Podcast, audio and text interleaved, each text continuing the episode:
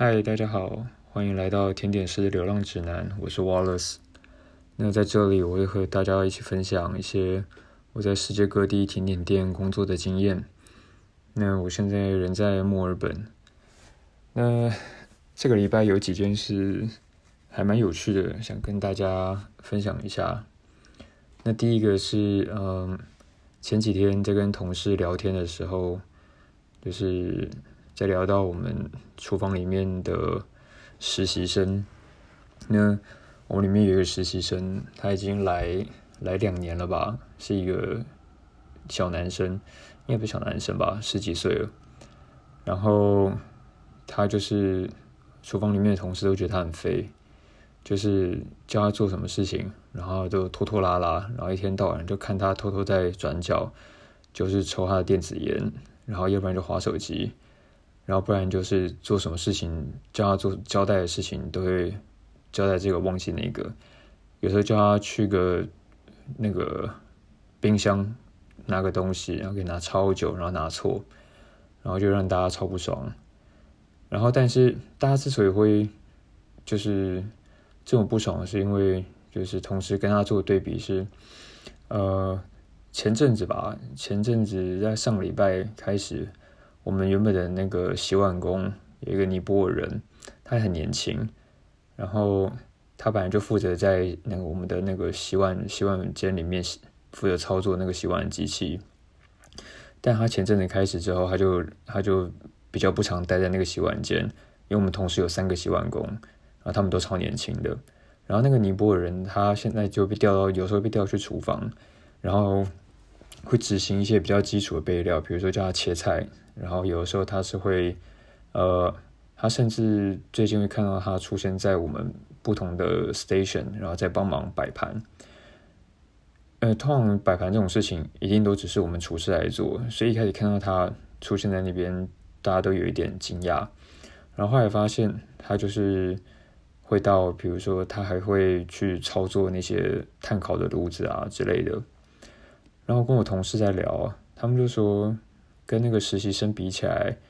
那个尼泊尔男生，他真的是就要烤一个那个我们一个特殊的饼，上面还要沾蜂蜜之类的，他可以马上弄好。然后，但是那个实习生，我们叫他弄的时候，他在愣在那边，还问说要怎么做。然后他们就想说，你都已经在这个餐厅，在这个厨房待两年了，你每天都看到这些事情，然后但是你居然就是还不会，就感觉他真的超废。但其实。那个实习生一开始会进来，也不是说他多厉害，所以他爸爸就是，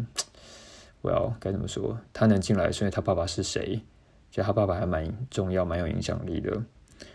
那但是这个实习生就是，反正就是有点像那种在有钱人家长大的吧。然后每天跟他聊天，他都是说他喜欢什么样的手表啊，然后他们家有谁有那个。一些反正很很贵，这种上百万的手表干嘛的？然后他又去哪里旅游？然后就是跟每次跟他讲话都觉得，厨房这里真的不适合你。那也不知道他到底在这边干嘛，然后能能学些什么？那但是后来有一次，我们另外一个同事那个跑去我们的那个冰箱，就是我们很大的那个冷房。我们同事去冷房拿东西，看到他又躲在里面，就是抽他电子烟的时候。然后我同事跟他说：“你可以待在这边，就是一直待着都不用出来，没关系，我们不会不会要求你或者丢任何工作给你。”那个就超好笑了。然后，嗯，反正每次看到他都会有一种感觉，就是他跟那个尼泊尔的洗碗工比起来，就是我同事就说，那个尼泊尔人真的是你塞给他什么东西，他都他都硬吞下去，而且他的可塑性非常强。就是他们会给他各种指令，然后他都可以做得非常好。那其实也也不是第一次听说这种，就是有一些人都是从很基层、很基层做起，然后最后升到主厨的。像我有些同事，他们十五岁刚入行的时候，他们都从洗碗开始做。然后你总是在等待那个机会吧？你只要有机会，你每天多做一点自己责任外的工作。你找到机会帮忙切菜，找到机会帮忙煮鱼，找到机会帮忙操作煎台、煎牛肉啊、煎什么的，就是只要有机会出现，你把握住，然后你的表现让人家觉得很满意，不会成为累赘的话，都是我同事很多，他们都靠着这个机会慢慢升，慢慢升，然后就是让自己越来越厉害。所以说，现在看到那个看到那个尼泊人都觉得，就是他现在已经慢慢让大家刮目相看吧。那就是最近发生一件还蛮特别的事情。那另外一个前几天跟同事聊到的事情是，呃，他们说，因为他们有些待很久，就待两三年以上了。他们说以前就是在我现在工作这个餐厅，就是以前的副主厨，然后有几个都是英国人，然后他们脾气就是都超差的，所以呃，常常会就是骂人是每天一定都有的事情，然后有有时候不爽还会直接踹人干嘛的。但是因为 COVID 那段期间，就是很多人就都离开餐厅回英国啊，或者是去其他地方了，就没有继续留在现在的餐厅里面。那现在现在我们餐厅的氛围应该算是非常不错吧？那我想起来，他讲到这个的时候，我就想起来说，呃，一段时间以前吧，主厨有说，其实呃，他们平常就是扛很多压力，但是他们都尽量不把那些压力表现出来。他他说，因为，呃，他知道，就是当他把他的情绪，就是那种负面情绪往下传的时候，就其实这个会一直往下传的。因为像他如果把他的压力，然后传到副主厨，那副主厨不爽，就会传到底下 CDP，就是领班，那领班情绪也不好，那就往下传到 Komi，就是厨助，就是对低层厨师，那低层厨师情绪不爽，也会再传到，比如说传到外场啊，传到。传到洗碗工啊之类，那所以其实像我从在这家餐厅工作开始，从来从来没有看到主厨生气过，就是他他也不会特别去纠正什么东西，就是他如果看到什么东西不太对劲，他就会呃他就会走到你旁边，然后默默的一直看着你手上那个东西，然后什么话都不会讲，然后有一次我就觉得这超诡异，我说我就想说，嗯。你如果觉得这个不对，或哪里不对，或你觉得再好看干嘛的，你可以直接跟我讲。但是我们主厨人超怪，他就是他都不会讲话，他就站在你旁边看着你手上的东西，或是看着你，比如说刚切好的东西啊，或是刚做好的东西。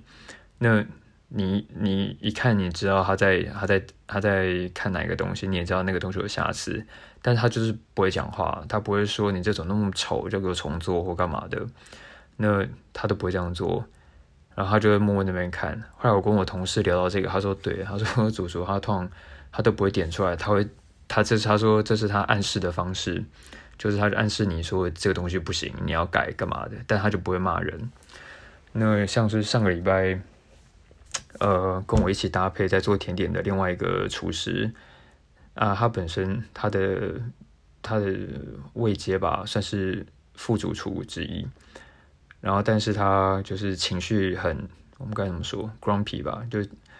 就是很很容易暴躁，就是一点不爽干嘛的，他就会整个人爆炸这样。那后来前几天某一个晚餐时间，然后我们在 serve 的时候，他会因为一点小事，然后就开始爆炸，然后就开始乱骂，然后就骂到我，然后我就超不爽了。然后因为晚上通常出餐时间都会很忙很急，然后就是有时间上的压力。那后来危急，然后我要去洗碗间拿我的东西，然后结果那个另外一个那个泰国人那个洗碗工，他没有把它洗干净，干嘛？我也超不爽，我就说这个东西是要干的，为什么你给我一个湿的？然后那个泰国人就吓到，因为他本来也就是我们感情都很好，他有时候会自己带他们泰那个泰国奶茶干嘛偷塞给我，然后就吓到，他说呃 yes chef，然后被我被他这样一回，我也就是有点吓到。就是才发现，嗯，自己对他的态度好像没有很好，那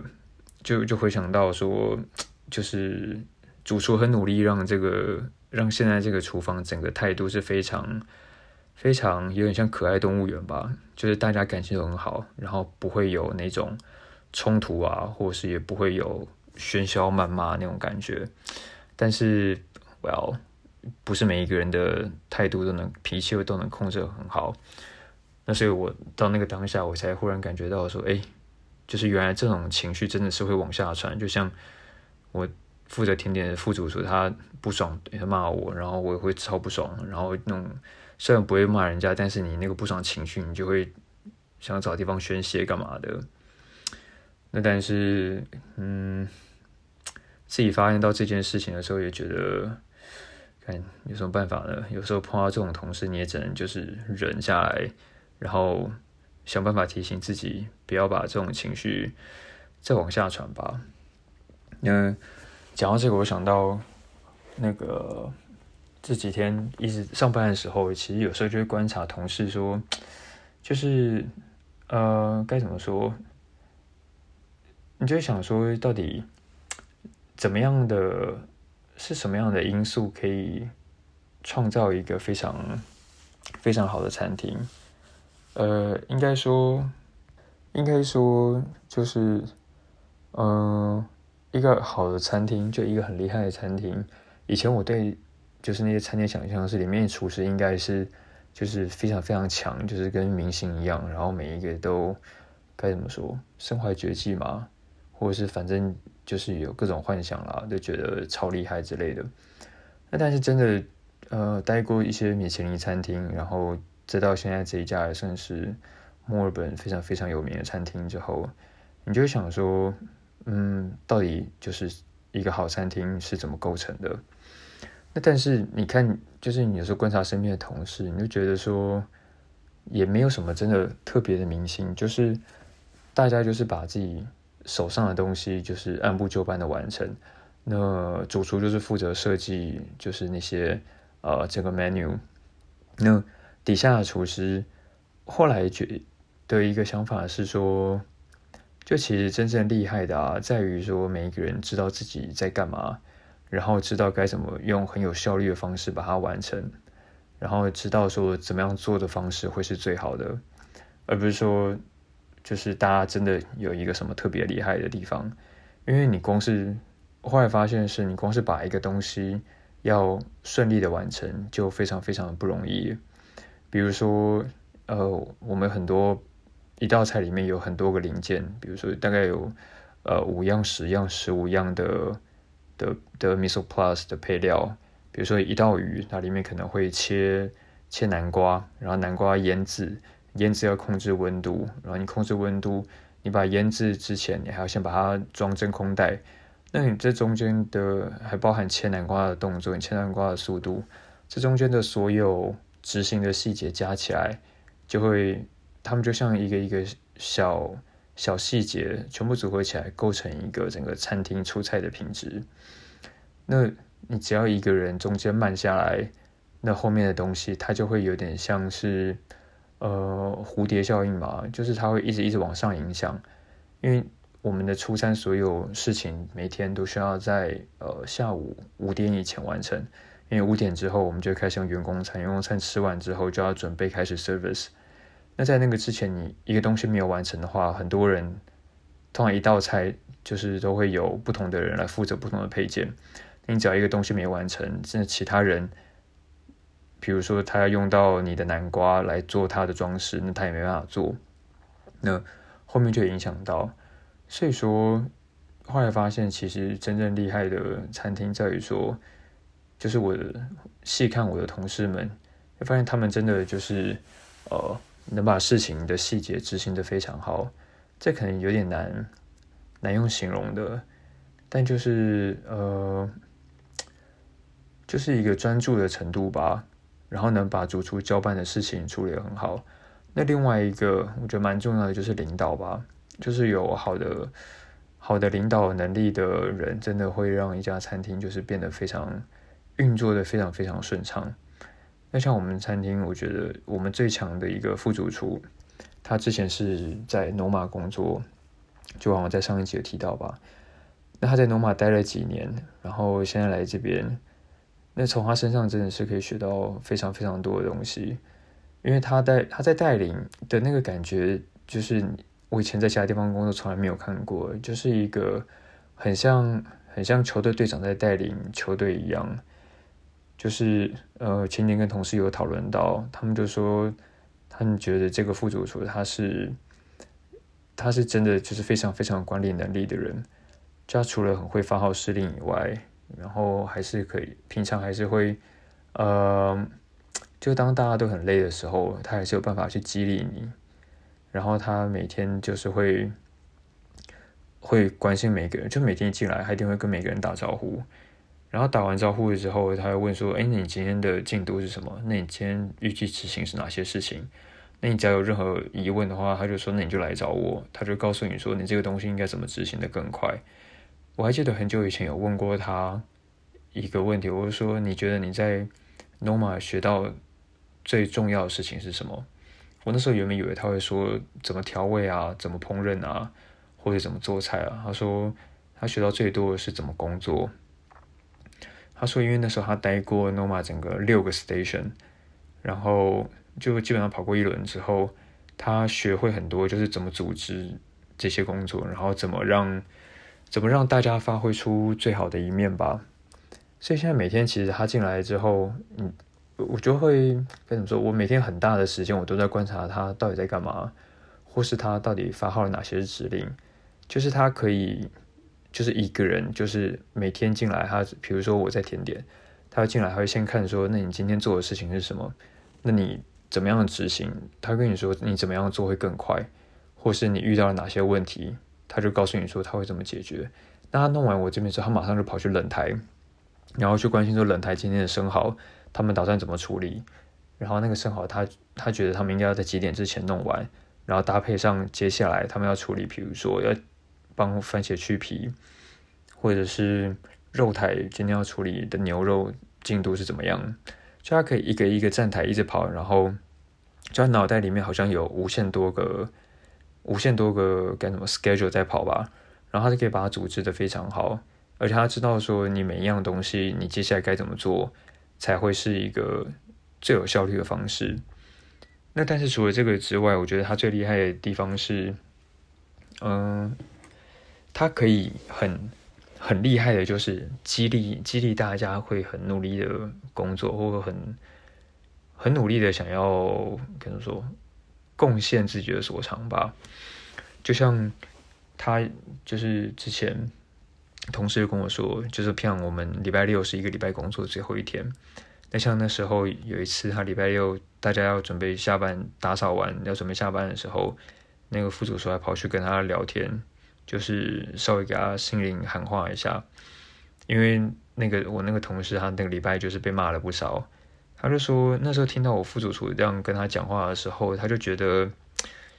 有那个心情，就是有那个有那个力量去收拾心情，然后等到下个礼拜再再再回来上班，就是你不会把觉得说这个礼拜很干，然后下礼拜心情回来上班想说又要上班了，又要面对这些人干嘛的。他是说副主厨跟他聊过那些之后，他就会整个就觉得焕然一新，然后觉得哎，之前发生的事情好像没有关系，因为接下来反正又是一个新的礼拜。我一时之间想不到什么更好的例子，但是我们这个副主厨就是，我觉得我们餐厅可以运作的很好，有百分之很大很大的呃的功劳要归功于他吧，就是在他身上真的学到很多。那最后一件事情是呃。最近一直在规划夏天要这个夏天要做什么，因为呃，我们餐厅在今年夏天大概会有一个多月的时间吧，要进行整修，然后就是所有员工就会放假放一个多月，那所以很难得有这一个超长的时间，然后我就想说，那要拿来干嘛呢？那呃，有没有几个想法？其中一个是。想要增强自己的关于甜点方面技能，主要是面包啦。因为我之前其实很少机会碰到面包。我在意大利的时候吧，在西西里岛的时候有做过一段时间，然后但是我要面包要要要做得好干嘛的，还有还有太多东西要学了，所以有想过就是说，嗯，找个地方然后精进一下自己对于面包方面的技能。那但是。另外一个呢，我想到说，因为这一个多月可能在就是在接下来几年就很难有这种机会，就是你一次可以放一个多月，然后连着放的这一种，因为你平常你要请假，要要要请一个多月也是不太不太容易的事情，所以很难得有这么一个长假，所以想说一定要好好来规划一下。那除了学做 学面包技能以外，另外一个其实一直很想做的事情就是去再去找一个地方，然后做深度旅游。因为我忘了不知道从什么时候开始吧，可能那一次去意大利的时候开始，那时候在决定要不要去，就是做一个环意大利的旅游的时候，那时候想法也是，到底就是做哪一件事情可以让我未来有，呃，增加更多生命的体验，然后或者是未来有更多的故事可以讲。那所以那时候才去了意大利，那后来也没有后悔，因为像那时候在北意。在那个威尼斯的时候，在一家甜点店，然后吃到了他们的那个萨巴雍，那个味道就是，呃，从来没有想象过的，就是也从来没有在其他地方吃过。当然，萨巴雍大家自己都会做，但是很多时候是，呃，你吃到那个东西之后，你在想到，哎，原来这个萨巴雍这个味道可以是这样调和。那时候我就，呃，那时候在一个户外的那个。类似空广场那边吃，然后吃到之后觉得味道很惊人，然后就跑回去那个店家，我就问他说：“你们到底是怎么做的？”然后就是反正在意大利的时候有太多这样的机会，然后你就觉得天哪，这个旅行真的太美好。那我想起来还有另外一个是那时候在呃那个是哪里啊？靠近阿尔巴，就是北边阿尔巴那边有一个城市，然后那时候他们有一个那个。假日市集吧，哦，松露节那时候参加松露节的时候，然后呃，刚好他们有摆很多摊位，我在其中一个摊位就是买他们的那个榛果蛋糕，然后本来榛果蛋糕对那个我对那个也没有什么太多的期待，但是反正就是呃很多摊位，然后一个老奶奶在那边摆，然后她有试吃，然后我就跟她拿了一块来吃，吃下去之后也是，Oh my God，真是原来。榛果榛果的蛋糕可以做到这个味道，就是很强烈、很强烈的榛果香味，然后再加上奶油的味道，然后超级香、超级香，很浓郁，你感觉就像整个人在榛果树林里面一样。那当然了，你在榛果树林里面，原则上你不会闻到榛果的味道，但就是那种感觉。然后，呃，那时候我就觉得超级超级惊讶，我就问他，我说：“你这个到底是怎么做的？”他就说：“呃，他就说这个就是。”单纯的就只有榛果，呃，榛果粉，然后蛋，再加上糖油，这样这样去做的。然后，哦天哪，那个味道真的是，因为我在那边吃过不止他一家榛果蛋糕，也吃过其他家，但是味道都不怎样。所以后来才去特别问了他怎么样弄榛果啊之类的。那就是呃，就是旅行会为你带来这些这些东西。那这个都不是说。你待在比如呃甜点学校啊，或者是你你去去待在 该怎么说呢？你去做其他事情会得到的东西，就是你需要一直到世界各地，然后去探索。那我觉得也是做甜点师这个工作很幸运的地方吧，就是呃，你有一个机会，或是你有一个动力去探索这个世界，因为你而且你有一个目标，就是你不是只是为了环游世界而环游世界。而是你要去一个地方，然后因为你想要发现那边的人是怎么做甜点，或是他们是他们的料理形式是怎么样，这甜点这个东西还有什么样子的可能？那你如果有了这样子的一个目的，然后你再去的话，你就会觉得你整个旅游会变得超级好玩的，因为你每一个东西你都会想说它能怎么样搭配在你甜点。像那时候到了佛罗伦斯，通常大家去佛罗伦斯就去看百花大教堂，但是。然后那时候去的时候，就是我到每个城市就去找他们的甜点店。那时候到了佛罗伦斯，然后找了甜点店之后，他们有呃，他们当地有一个特殊的一个面包，但是我一直忘了它的意大利文名字，但是里面就是包葡萄，然后葡萄干，诶，新鲜葡萄了，那我不是用葡萄干，而且他们有分两种，一种是有籽葡萄，一种是无籽葡萄。这其实没有什么太特别的东西，但就是你在其他地方。不会看到，我那时候看到也觉得也很压抑，但吃下去的时候，跟你原本想象的把葡萄加在面包里单纯那种感觉是很截然不同的。那这个就是这个也是就是很很多那种很新奇的体验，然后他们感觉都会变成像是该怎么说，像是一本书，然后被放进你大脑里面的图书馆，然后从此你对于味觉的回记忆就多了，就多了一个，就多了一个资料夹的感觉吧。还有另外一个也是，另外一个是我在西西里岛的时候，然后那时候呃，可能去过西西里岛的人，或者是对于意大利的冰品。有一点有一点认识的人会知道格兰尼达这个东西，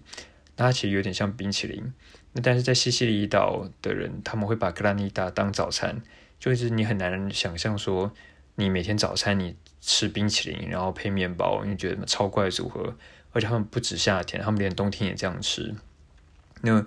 呃，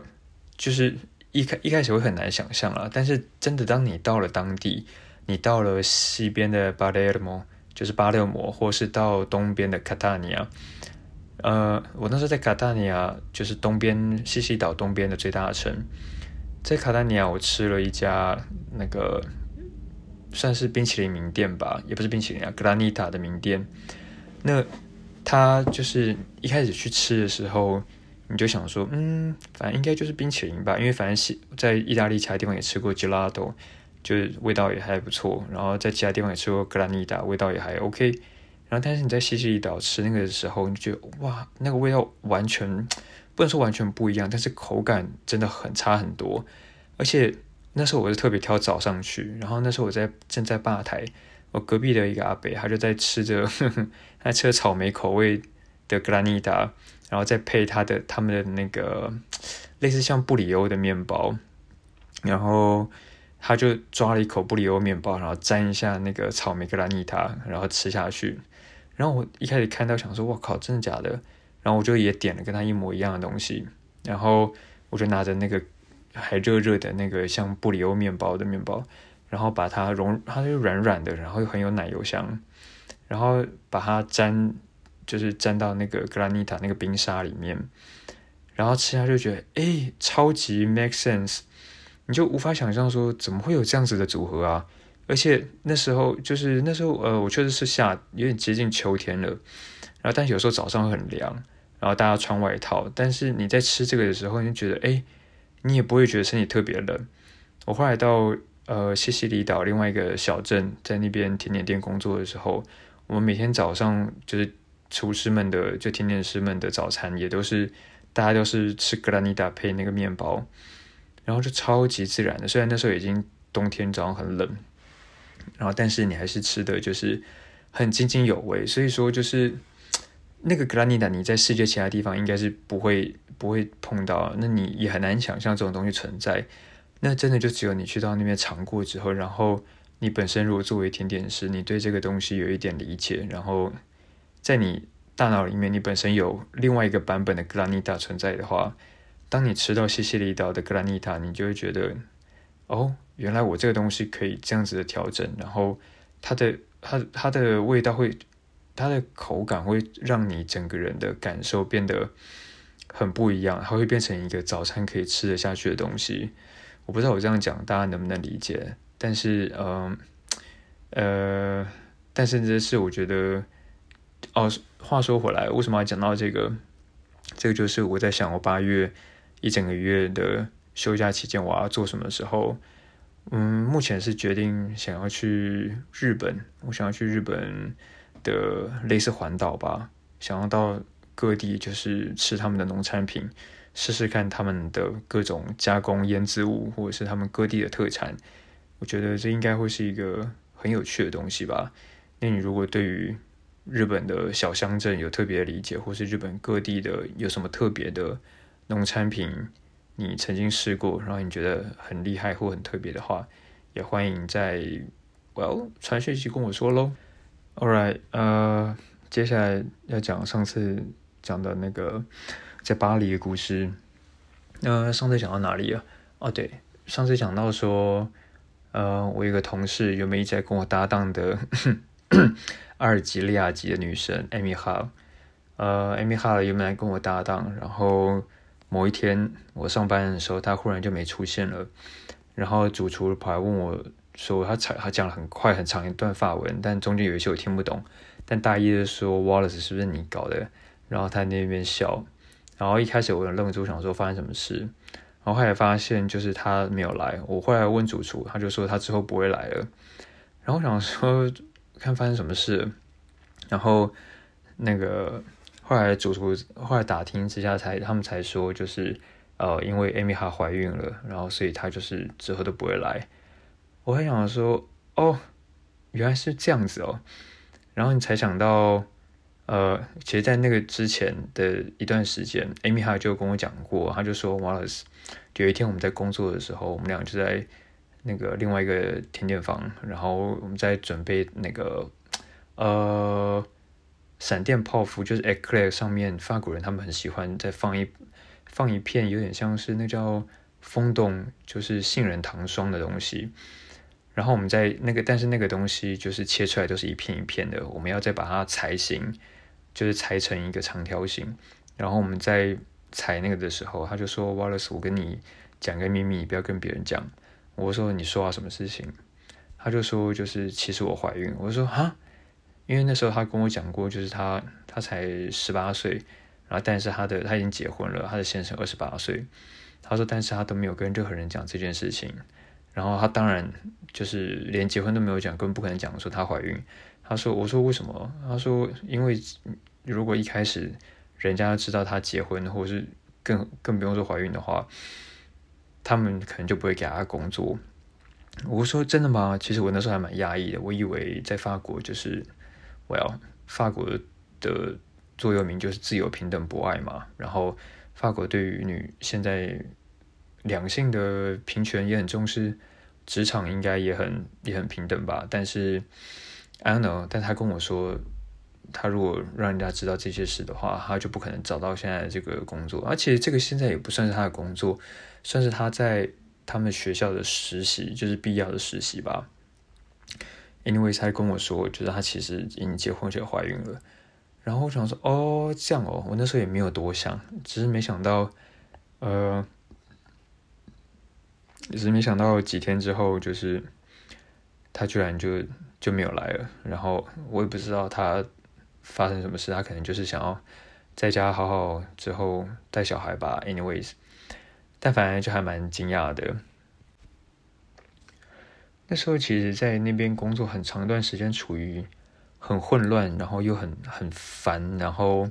有时候带点不爽的那种感觉存在。因为其实，呃，在台湾，大家在台湾工作可能。不太可能会有这种感觉，但是你到国外的时候，因为即便我出去的时候，就其实以为自己法文应该还还过得去吧，还行得通吧。但是真的到了那边之后，你才觉得，看你之前学过的法文，跟你在那边用到的，这完全是两个世界。就常常他们在讲话，他们法国人就讲非常非常快。那他讲的快就算了，然后他们态度又很急，然后有时候很凶。那在他们眼里面，就是你听不懂是你家的事情。在这次法国，大家都要讲法文，你凭什么不会的那种感觉？那当然，他们就是有时候就是他们也会为了我刻意放慢，但是放那个放慢还是有一点限度。所以很长的时候，就是因为在台湾，你基本上不太可能会有机会，就是被训练那样子速度的听力。所以有时候真的是到那边听不太懂他们在讲什么。那他们又讲超快，我就只能抓他们那句话里面的关键字。那有时候你抓错了，或是你猜错了，那就是你会就会把事情做错。像是呃那时候他们有一个有一个厨师，有一个甜点师，他就叫我把那个冰淇淋机就是关掉，然后把里面的就是冰淇淋挖出来。但那时候我没有听懂，然后那时候我以为是他叫我关掉。然后我就把那个冰淇淋机，就是把它呃关掉，但它其实有两个开关了。我把它外面关开关关掉之后，它里面东西其实还在运转。然后所以东西一直没有，我把外面关掉之后，它其实它停下来，但是里面的冰淇淋就开始在融化。那他其实那时候他是叫我 every day，every day 就是把它净空，但是我那时候没有听懂。然后就等他回头一发现里面的冰淇淋已经开始在融化，他就超级不爽，然后就只能一直跟他说 desolate。那但基本上这种事情一开始的时候就是有常常会发生这种事，然后就觉得干，然后你就觉得想说自己智障嘛，但是该怎么说，但是你也没办法，你只能希望自己的就是发文每天越来越好。那但是在这种情况下，你每天你还是会过得很痛苦，因为该怎么说，法国人他们常会开一些很该怎么很很幼稚的玩笑吗，或者是他们其实有时候对人非常非常的明。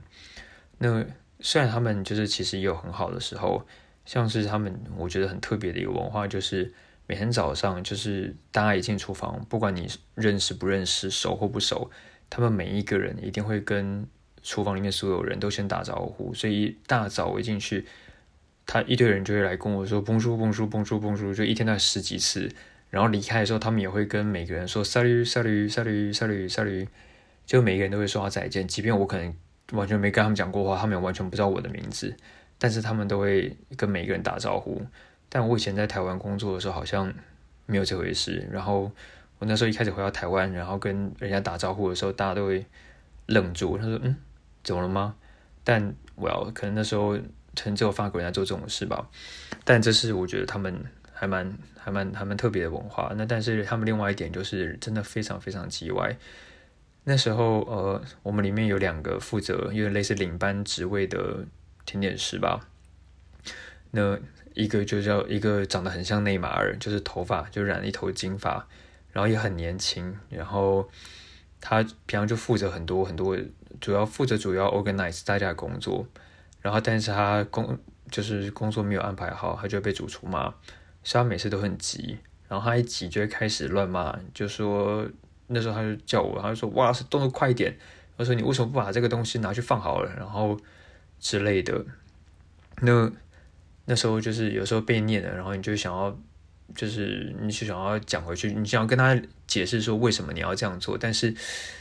当时就是你的发文能力真的是来不及解释，或是你觉得当你把这个东西解释完之后，他早就已经没有耐心听你讲了。那你就是你就干脆放弃，你想说被骂就被骂吧。但是那样就是那样子的，该怎么说？适应期还蛮长的，然后你就要熬过那段时间。然后他们有时候会开就是真的很无聊的玩笑，像是呃那时候有时候手上东西做完，因为那时候我最菜，所以手上的东西完成之后，他们就会叫我去那个洗碗。那他们叫你洗碗就是说啊 plonge，plonge 就是他们的那个洗碗槽，然后我就要去负责洗碗。然后洗一堆器具，因为在做甜点的时候，你会有超多器具。那通常你每一个器具用完，你都要洗，就没办法给下一个混用。因为比如说你上面的面糊啊，或是巧克力啊，你一定要洗完，然后你才有办法拿去做下一个东西，不然混在一起，那个东西就会整个整个拜拜。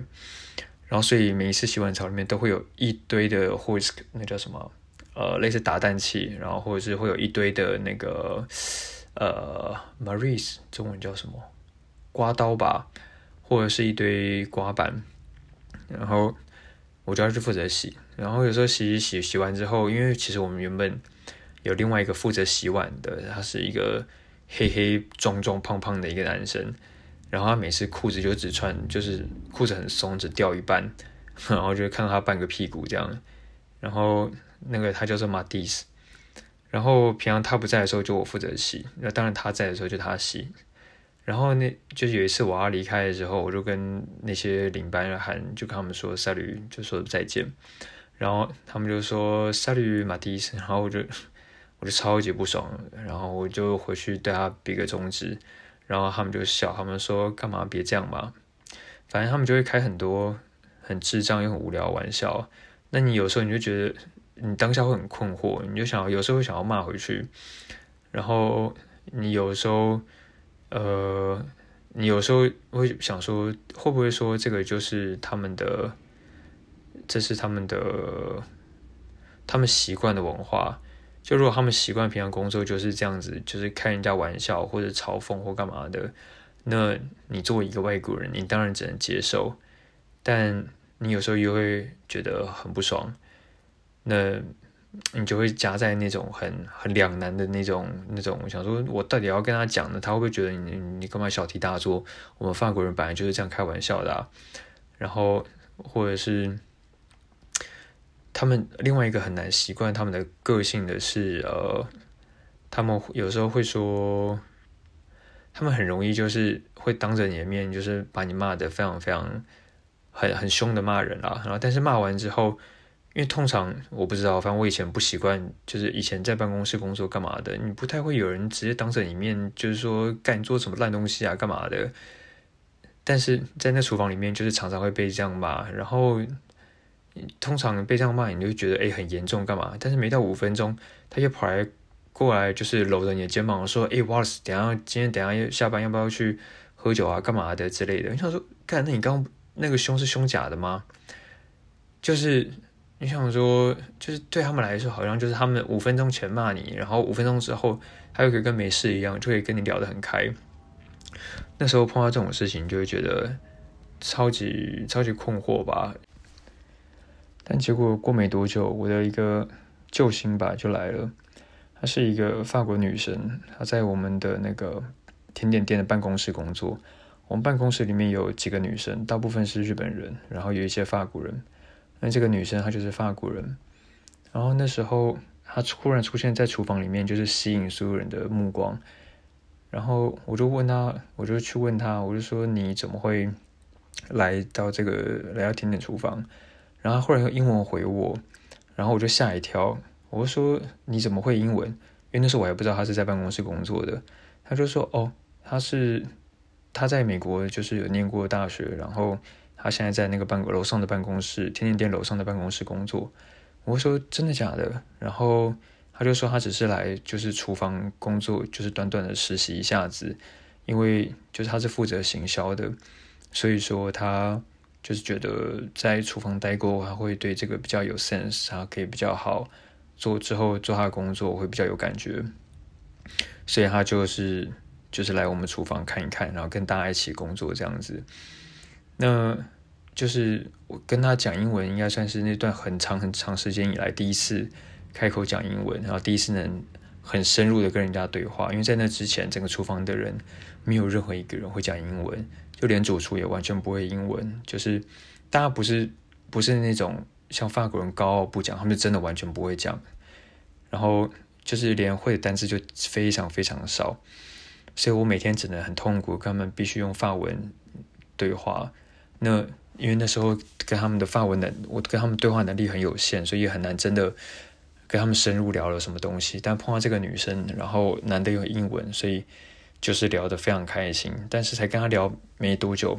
我另外一个同事，一个男的，长得很像法国电影里面常常看到的那种水手，就是穿着白底，然后很条纹衣，然后戴着扁鸭舌帽的那一种样子。我要就是 typical 法国人的样子，我都叫他水手。然后那个水手啊，他就他就忽然一直黏着那个女生。然后后来要下班的时候，我我就问那个水手，我说：“哎，你想要下班要干嘛？”他就说他要跟那个女生，他约了那个女生去吃饭。我说：“阿看，你不是有女朋友吗？”他说：“哦，没有，分手了。”我说：“嗯。”我想说：“你不昨天才跟女朋友拿了一盒巧克力送我吗？今天就分手了？”然后我想说：“嗯，好吧，但反正就法国人嘛。”然后隔天。上班的时候，我又问那个水手，我说昨天吃饭还 OK 吗？他说非常不错啊。我就说，我就忽然很好奇，我就说那个跟巴黎女生交往是什么感觉啊？他就低头沉思了一下，然后给我一个很奇怪的表情，然后他就说，他说了什么呢？我们就下一集再聊吧，拜。